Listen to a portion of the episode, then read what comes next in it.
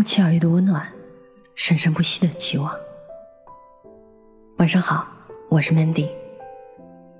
每晚十点半，我在这里等你，也等那些不语人言的心底事。崔先生，你为什么单身？作者粉红如蓝。为了写这篇文章，我不禁先要去翻看毕业纪念册。毕竟里面有太多崔先生的回忆。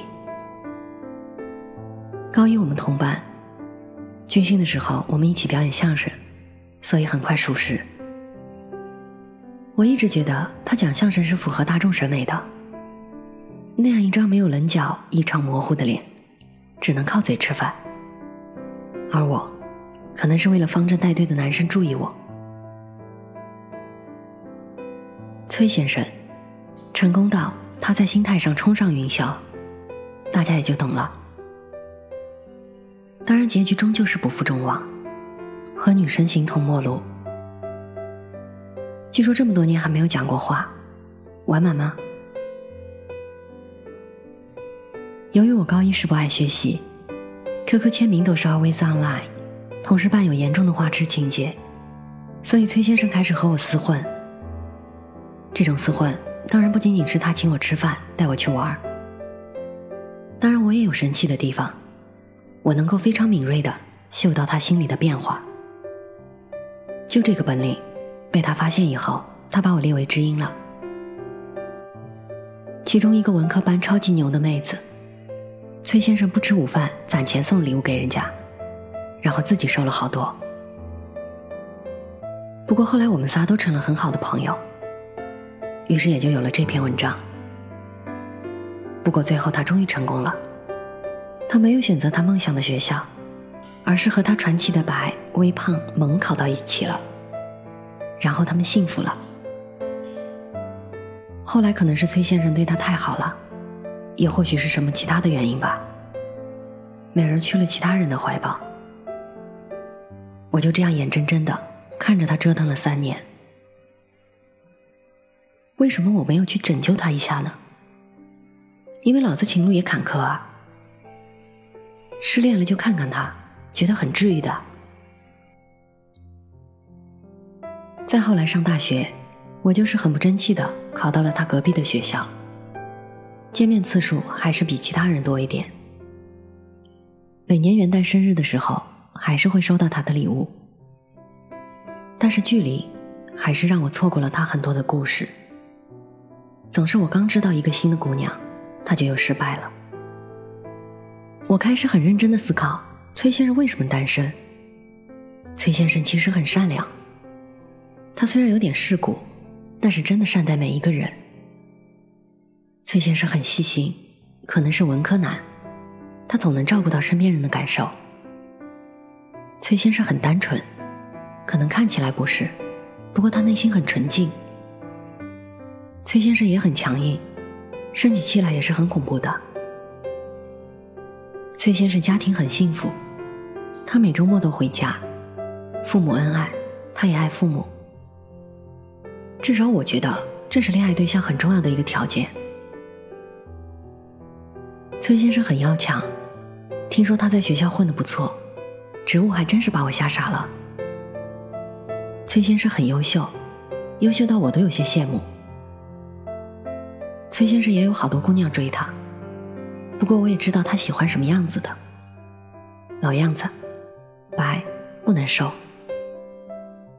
可是他追不到，又一次次的被单纯的伤害。我希望有一天崔先生能知道，真心喜欢的姑娘不需要追，不需要今天礼物，明天电影都哄着供着，你的目光落在他身上。他就能感觉得到，你安静的对他好，他能感觉得到。如果你恰好有他喜欢的男生的品质，那么就可以在一起。突然很热情，要么是你饥不择食，要么是你觉得他太好泡。至少我是这样想的。爱情观这玩意儿，最近总是被毁。在我们校园里，总能看到甜美的软妹子，身边搂着她的那位胡子拉碴不修边幅，好像举着牌子告诉大家他是走内在美路线的。我以为爱情不是这样的，每一个女生都值得被宠爱。你尊重她的小小成就，你欣赏她的内心善良，你感受她的悲喜变化，而不是白，不是微胖，不是黑框眼镜。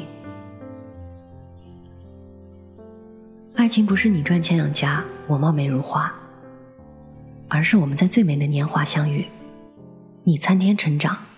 我也拼命发芽，我们汲取同一片沃土的营养，我们的根缠绕着生长。